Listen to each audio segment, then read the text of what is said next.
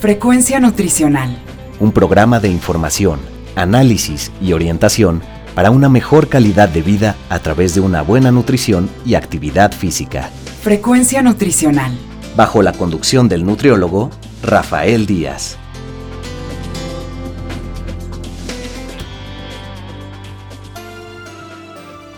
Hola amigos y amigas, les saluda Rafael Díaz García. Ya estamos en su programa Frecuencia Nutricional, un programa de la Universidad Autónoma Metropolitana, Unidad Xochimilco, para One Radio 94.1 FM. Antes de cualquier otra cosa, quiero agradecer a todos los que durante estos días nos han seguido en nuestra página web y se han puesto en contacto con nosotros vía correo electrónico, Facebook y Twitter.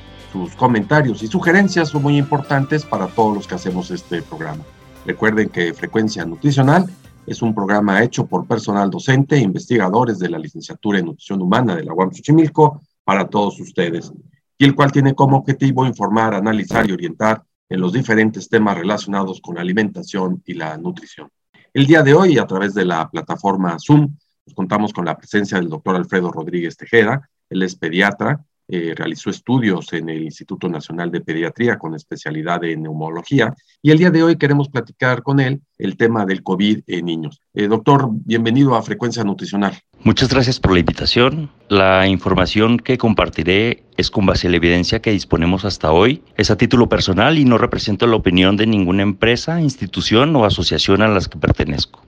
Doctor, pues ¿por qué no empezamos platicando un poco de la importancia que puede tener la atención del problema del COVID, que ya es un tema, pues digamos, eh, popularmente conocido, pero sobre todo en el impacto que tiene en los niños, que creo que es algo que no se ha abordado. Pues lo que hemos visto en estos dos últimos años es que los niños prácticamente dejaron de enfermarse durante los últimos 20 eh, meses, el periodo inicial de la pandemia. Al principio no sabíamos si es que estaban muy aislados o ya habían tenido la infección y no nos habíamos dado cuenta. Con el transcurso del tiempo y ahora que han regresado a las actividades, nos hemos dado cuenta que estaban aislados y que las infecciones que normalmente tendríamos que ver en ellos, las infecciones virales, pues ahora las vemos con eh, más frecuencia. Ahora, el COVID es una infección viral, es una infección, es una pandemia, viene de todos lados y la única protección que pudieran brindar eh, sería la vacuna. Ahora, hay ciertas indicaciones que ahorita vamos a comentar de la vacunación y hay ciertos detalles que se van a tener que ir afinando con el, conforme vaya pasando el tiempo. La gran preocupación que vemos ahorita es la infección de COVID de niños y esto pues eh, al inicio era muy preocupante porque no sabíamos cómo iba a afectar a los niños. Teníamos niños con padecimientos y niños gravemente enfermos eh, a los que no sabíamos cómo iba a afectar esta pandemia. Eh, afortunadamente, conforme ha pasado el tiempo, lo que hemos visto y ha sido muy sorprendente es que los niños, incluso los gravemente enfermos, los niños con dependencia de oxígeno o de aparatos para respirar, pues no se han visto tan afectados ni tan gravemente comprometidos. Ahora, esa es información que tenemos ahorita y no hay información que teníamos en un inicio, en donde lo que tendríamos que hacer era aislarlos y protegerlos eh, de tal manera que viéramos qué iba a pasar y por dónde podíamos ayudar. Ahora, sorprendentemente, lo que vimos es que el número de niños eh, gravemente enfermos secundario a COVID es mínimo en el mundo lo que yo tengo que decir es, o lo que nosotros tenemos que ver es eh, la seguridad del niño. Pues los niños son lo más importante. Si el niño hubiera desarrollado una enfermedad grave, esto hubiera sido una tragedia, como ya lo fue, pero el niño es, es algo muy, muy intenso. Entonces, lo que vimos es que no les dio una afección grave. Hay ciertas situaciones eh, que sí están descritas en niños, pero en porcentajes bien pequeños y eso pues nos da una tranquilidad y nos da una seguridad de, que ellos eh, por el momento y con los datos que tenemos hasta ahora pues no va a haber mayor eh, problema. Doctor, y digamos entendiendo un poco lo que nos está explicando, los niños llegan al hospital antes de la pandemia por diversos eh, problemas de salud. no COVID, no había. Estos niños, a partir de que hay COVID, bajan también este tipo de enfermedades que antes llegaban eh, regularmente al hospital. Eh, esto se da y puede ser este aislamiento lo que generó esta protección, digamos, en los niños como primera parte? Al principio fue meramente, estábamos observando qué es lo que pasaba. Eh, vimos que el niño se aisló muy intenso e incluso se tomaron medidas de aislamiento como suspender escuelas mucho antes de que el virus estuviera circulando. Entonces fueron medidas muy anticipadas. Esto hizo que el niño pues dejara de enfermarse. Lo normal que uno espera en un niño es que se enferme a 11 veces en un año y eso es muchas. Estas infecciones serán virales y serán cuadros muy cortos en donde el niño va a estar alternando entre estados muy adecuados y periodos en donde está como con síntomas y se resuelven en 3, 5 días. Eso lo dejamos de ver, los niños se dejaron de enfermar Incluso nuestros niños con padecimientos asmáticos y con otras enfermedades mejoraron. Eh, entonces, aquí lo que identificamos fue que la influencia de los virus pues es la que hace que el niño de manera natural y normal presente cuadros virales eh, durante el año. Eso se modificó. Esto dice usted, se modifica y aparece el COVID. Eh, el hecho de haber aislado a los niños también fue un motivo que no eh, hubiera tantos niños enfermos con COVID, pero quisiera también preguntar, quizás el hecho de que los niños no presentan las enfermedades que ya presenta la gente adulta con mayor frecuencia, como puede ser una hipertensión, pero que no es en la misma proporción que el adulto, o todas estas enfermedades pues, que tienen que ver con problemas del sobrepeso y la obesidad, aunque también sabemos que los niños presentan este problema, pero no han desarrollado grandes enfermedades. Esto también hace que disminuya el hecho de que no se presente tantos niños con COVID? Una de las teorías, eh, hay varias, y en el transcurso del tiempo ha habido desde que los niños eh, no expresaban el receptor del virus, que eso se desarrollaba conforme uno iba envejeciendo, por eso no afectaba tanto a los niños, que fue en, en, el inicio lo que pensábamos, hasta que sí afecta a los niños, pero justamente como usted lo menciona, el grado de inflamación que parece ser fundamental en esta enfermedad pues es eh, prácticamente inexistente en los niños. Aún estamos comprendiendo qué está pasando, cómo afecta y por qué es tan distinto. Y hemos identificado, conforme ha pasado el tiempo, ciertas características que son factores de riesgo para desarrollar la enfermedad grave, pero esto solo es en adultos. En niños prácticamente no hemos identificado alguna característica que nos diga que él puede ser o estar enfermo. Algo aquí es que el niño no presenta como tal una neumonía como la que vemos en el adulto, que es la que normalmente ocasiona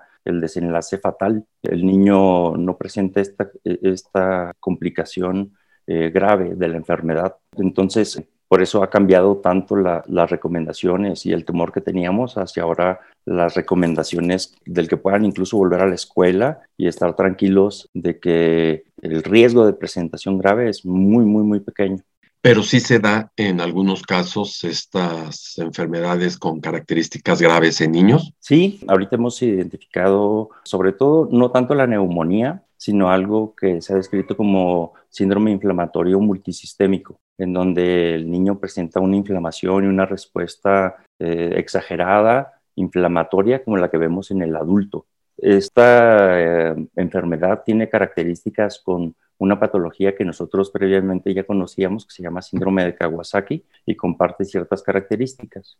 Mm, ahora, lo que hemos visto es, conforme ha pasado el tiempo, vemos el número de enfermos y vemos el porcentaje de niños con esta característica o con esta enfermedad. Y el número de pacientes que han presentado estas complicaciones incluso ha sido muy pequeño. Entonces, el riesgo de presentar esta complicación sigue siendo muy, muy, muy bajo, afortunadamente, en el niño. Eh, entonces los niños presentarán síntomas muy discretos, muy leves desde disminución de lo que comen, dejan de comer un poco, duermen un poco más y esto se resuelve como en dos días. Puede haber niños que presenten fiebre, 38 grados o más y normalmente se da en uno o dos días. Los niños que presenten fiebre de alto grado, de mayor de tres días, de difícil control o con características anormales, por ejemplo, descamación de los dedos, descamación de la boca, de la lengua, cosas como muy atípicas, se recomienda que se busque la valoración. Pero en realidad lo que hemos visto es que el paciente pediátrico prácticamente pasa desapercibido y es distinto porque incluso en, patologías virales previas eh, habíamos visto que, en influenza el niño se ve como más ah, afectado y le da fiebre de más grado y ahorita es una sintomatología incluso más discreta. Los identificamos sobre todo porque el, papá eh, tiene mucho miedo y como hallazgo hacen la prueba o van en compañía del, del, adulto por el temor de, de, que se complique, pero en realidad eh, estamos viendo síntomas eh, discretos. Muchos síntomas como la taquicardia, el dolor de pecho, el dolor de espalda, eran síntomas que no veíamos con tanta frecuencia antes y que ahorita lo vemos en niños y en adultos. Y sí en niños con patologías, por ejemplo, con asma y con enfermedades como sobrepeso. Entonces hay ciertas características en las que sí hay síntomas, son síntomas pequeños, discretos, pero que sí pueden estar incrementados por enfermedades previas. Afortunadamente, no como la neumonía ni los cuadros graves de, de saturación que vemos en, en el adulto un poco en estos dos años sé que es muy difícil poderlo valorar, pero ya algunos trabajos debe de haber. ¿Ha cambiado la sintomatología característica del COVID en niños? Iniciales, aquellos que empezaron hace año y medio o año ocho meses, a un niño con COVID hoy en día o siguen siendo el mismo cuadro clínico prácticamente? Pues lo que hemos identificado es que prácticamente en los 20 primeros meses no tuvimos niños con ningún síntoma aparentemente dejaron de enfermarse o si presentaron síntomas fueron tan discretos que no necesitaron atención con nosotros. Y lo que hemos visto es que a partir de la movilización y del regreso a clases, sí ya empiezan a presentar sintomatologías, pero como de infecciones virales, como las que habíamos visto en años previos. Los síntomas sí son variables, pero eso lo vemos incluso en la misma familia, en donde hay síntomas desde congestión nasal hasta diarrea. Eh, no todos los pacientes presentan todos los síntomas, sino que eh, algunos pueden presentar eh, desde erupciones hasta cansancio, hasta otros pueden presentar fiebre de alto grado. Entonces es muy variable.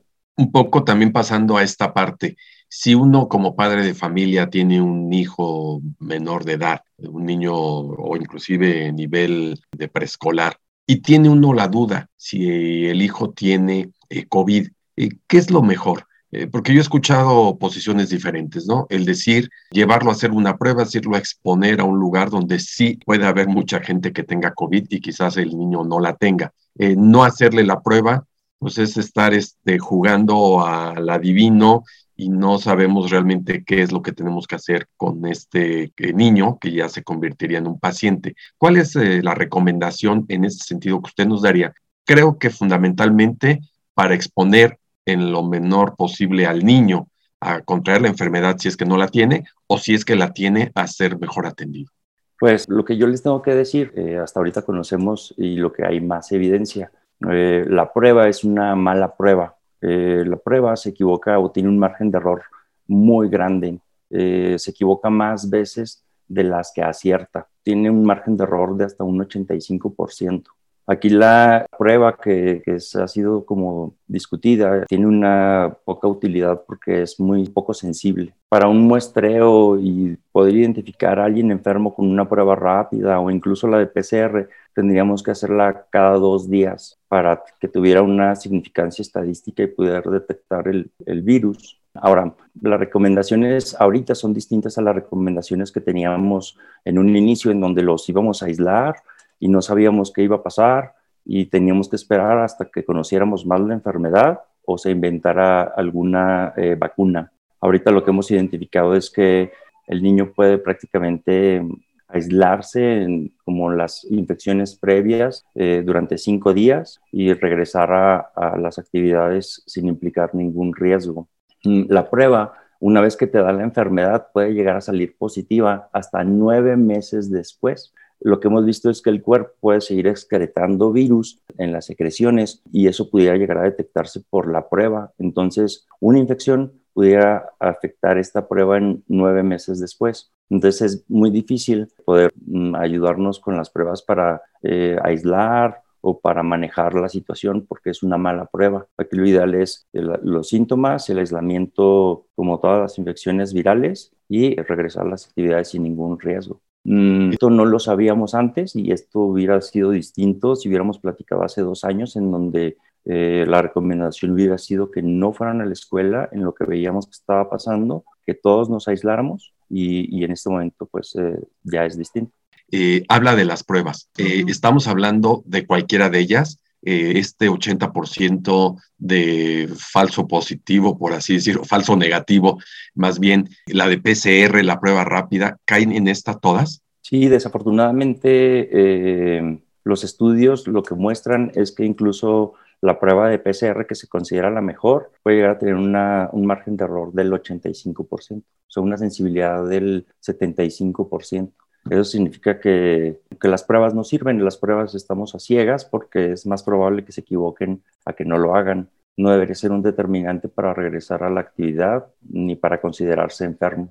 ¿Cuánto tiempo dijo? Cinco días de aislamiento y después salir a la actividad, digamos. Eh, pero eh, me llamó la atención cuando dice que una persona puede seguir excretando el virus durante nueve meses. Un niño o una persona, cualquiera, pero un niño, eh, por ejemplo, que tuvo COVID, eh, ya estuvo no cinco, diez días aislado, regresa a la escuela, ¿no puede contagiar ya a alguien? No, porque eh, lo que hemos visto y que también ha cambiado durante el periodo de tiempo de la enfermedad, los periodos de aislamiento que de inicio fueron 14 días a 10 días, Ahora eh, las recomendaciones de la CDC son cinco días posteriores al, inicio de síntomas. Entonces el niño se, siente mal y cinco días después ya puede reingresar a la actividad.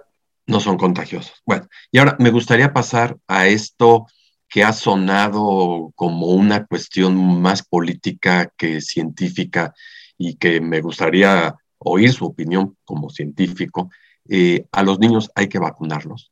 Lo que yo tengo que comentarles o lo que dice la evidencia. Y la evidencia lo que dice es que la vacuna solo protege contra las enfermedades graves o la manifestación grave de COVID. Entonces, la vacuna solo va a proteger contra la presentación de la neumonía, no va a proteger contra la transmisión ni contra la infección. Ahorita lo que hemos visto es que como el niño no presenta enfermedades de gravedad y la vacuna lo único que protegería sería contra la neumonía, no protegería ni contra que el niño se infectara, ni contra que el niño transmitiera la enfermedad. Entonces, la balanza de costo, riesgo y beneficio, hasta este momento, con los datos que tenemos, la recomendación de evidencia dice que, por el momento no, no, no se tendría que recomendar la, la vacunación en niños por COVID eh, en este momento con la información que tenemos. En, costo entendemos, eh, sobre todo si lo ponemos en términos eh, monetarios, ¿no? aunque los costos pueden ser de otra índole, pero miría el riesgo.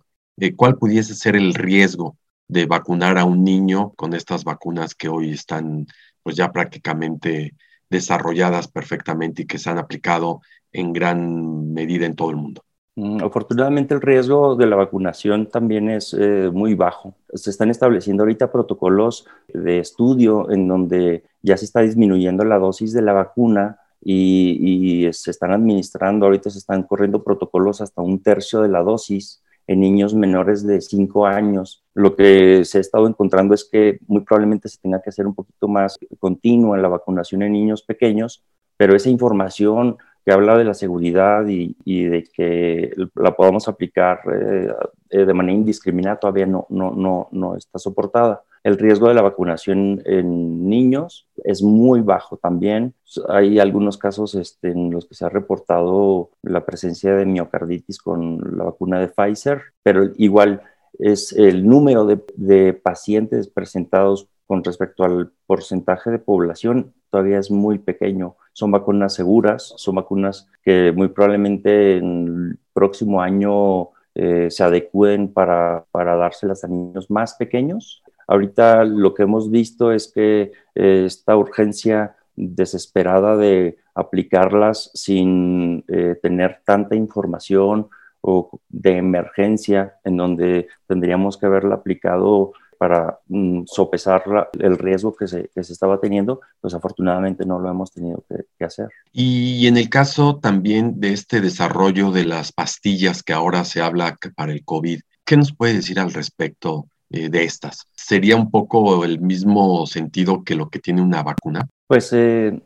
igual, eh, lo que hemos visto en, lo que ha pasado en, estos dos años, hemos visto salir medicamentos en los que lo hemos intentado prácticamente de todo. Ahora lo que hemos identificado es, o lo que tenemos que hacer es, con base a estudios, el darlo o no darlo hace una diferencia. Y lo que hemos encontrado es que muchos medicamentos, vitaminas, de vitamina C, D, medicamentos hidroxicloroquina, citromicina, anticuerpos eh, monoclonales, lo que hemos visto es que no hay una diferencia entre usarlos y no usarlos. Ahora, los medicamentos que se ha comprobado que benefician el tratamiento de, de COVID eh, se ha comprobado en pacientes graves, tocilizumab, remdesivir, globulina en pacientes eh, pediátricos y en este momento los nuevos anticuerpos monoclonales son medicamentos que en el paciente grave eh, se ha visto que tienen un impacto, pero en el paciente leve o moderado mm, no se ha comprobado que sea eh, tanto.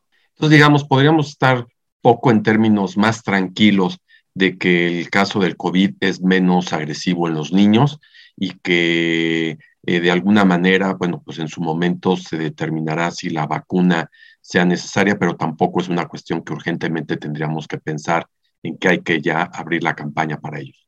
Sorprendentemente, eh, es correcto con base a la información que tenemos ahorita, eso es lo que yo tengo que decir. Y no es algo que nosotros esperábamos, pero es algo incluso bueno, es algo que sí nos ha sorprendido. Sí hemos tenido el, paciente con, con, afección, pero no, no en, la cantidad que tuvimos al adulto, ni con la gravedad, sorprendentemente.